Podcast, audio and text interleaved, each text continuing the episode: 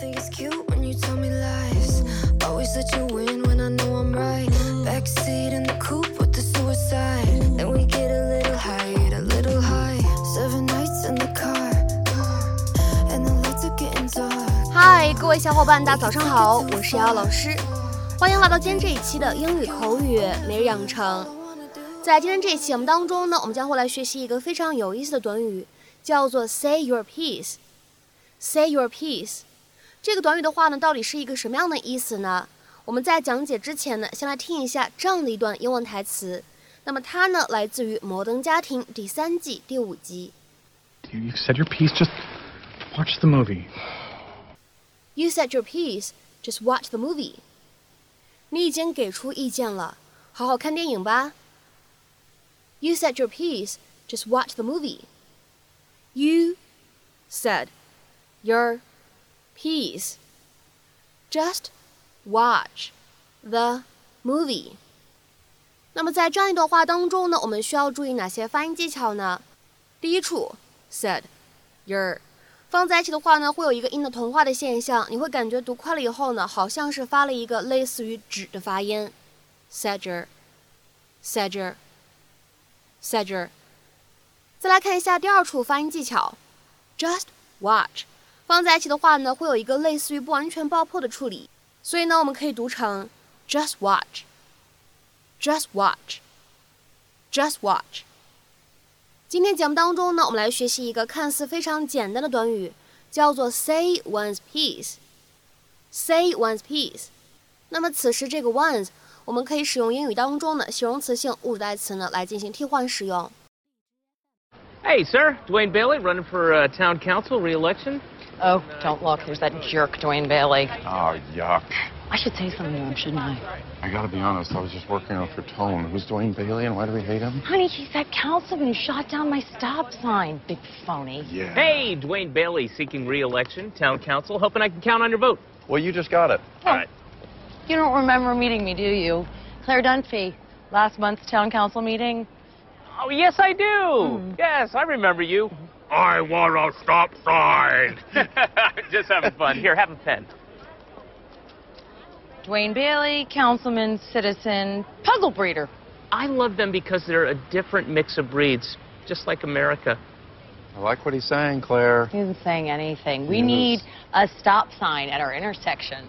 Everyone says that, but pretty soon we're stopping at every single corner. Why don't you go ask Canada how that's working out? Hi, Dwayne Bailey. it. Hi. Actor, writer, director who packs a punch. Oh, Sylvester Stallone. I said it first. Oh my God! This guy brought his kids, Mitchell. God, to this movie? Isn't it supposed to be super violent? I'm sorry, I don't mean to overstep, but I don't know that this movie's really appropriate for children. I'm terrified to see it. That's why we're here during the day. It's okay. We're good. Okay. I tried. Yeah, all you can do. You know, I've I've read this book and I know what's going to happen, and it's very disturbing. I really think you might be inviting some pretty serious nightmares here. Hey, buddy, they're my kids. I got it. Yeah, but I don't think you do. Cam, Cam. He says he's got it. All right. You, you said your piece. Just watch the movie. Oh, uh, Gwyneth Paltrow. I really must insist you not traumatize your kids by Cam. exposing them to gratuitous violence and graphic depictions. of- Daddy, I'm scared. Yeah, well, you're gonna be. I'm gonna tell you one more time. No, I'm gonna tell you one more time. Okay. It was the Muppet movie. We were in the wrong theater. Enjoy the show. I was always a fan of the Muppets, especially the two guys in the theater who wouldn't shut up. Just leave. 下面呢，我们来讲解一下 “say your piece” 这样一个短语它常见的意思。第一层含义呢，可以用来表示说出心里话，说出自己的真实想法、意见。 此时呢，尤其指的是对于一些不喜欢的事情发表看法。To give your opinion about something, especially something you don't like。或者呢，可以理解成为 to say exactly what you feel or think。下面呢，我们来看几个例子。第一个，I've said my piece。So now you know what I think。我已经表达了我的真实想法了，现在你了解我是怎么想的了。I've said my piece, so now you know what I think。 下面呢，我们再来看一下第二个例子。Can you stop talking for five minutes so that I can say my piece？你能闭嘴五分钟，让我先把话说完吗 Can you stop talking for five minutes so that I can say my piece？下面呢，我们再来看一下这样一个例子：You will be given the chance to say your piece in your defense。你将有机会为自己辩护。You will be given the chance to say your piece in your defense。 下面呢，我们再来看一下最后这个例子：I went to see the boss this morning and I said my piece about our working conditions. He wasn't very happy about it. 今天早上我去见老板，就我们的工作环境发表了自己的看法，他对此不是很高兴。I went to see the boss this morning, and I said my piece about our working conditions. He wasn't very happy about it. 下面呢，我们再来看一下，在口语当中 ，say your piece 它的第二层含义和用法，可以用来表示把某个人必须要说的内容说出来，或者呢背诵出某个人原本计划要说的内容。To say what one must say. 或者呢，to recite what one has planned to say。好，那么下面呢，我们来看一下本期节目当中的最后一个例子。Look, just say your piece and get out of here。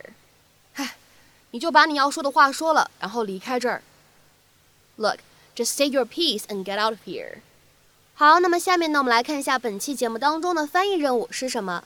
请各位同学呢尝试翻译以下这样一个句子，并留言在文章的留言区。我把我该说的话说完了，然后走了。我把我该说的话说完了，然后走了。这样一个句子应该如何去使用我们刚刚学习过的动词短语 say one's piece 去造句呢？期待各位同学的踊跃发言。那么在这边的话呢，也提示一下各位，二零二一年年度的最后一期视频直播的发音、音标、纠音的课程呢，即将会在一周之后开课。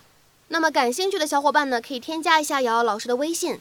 Teacher 姚六，末尾这个六呢是一个阿拉伯数字，前面的话呢全部都是小写的英文字母。各位同学呢可以联系我获取免费的试听课。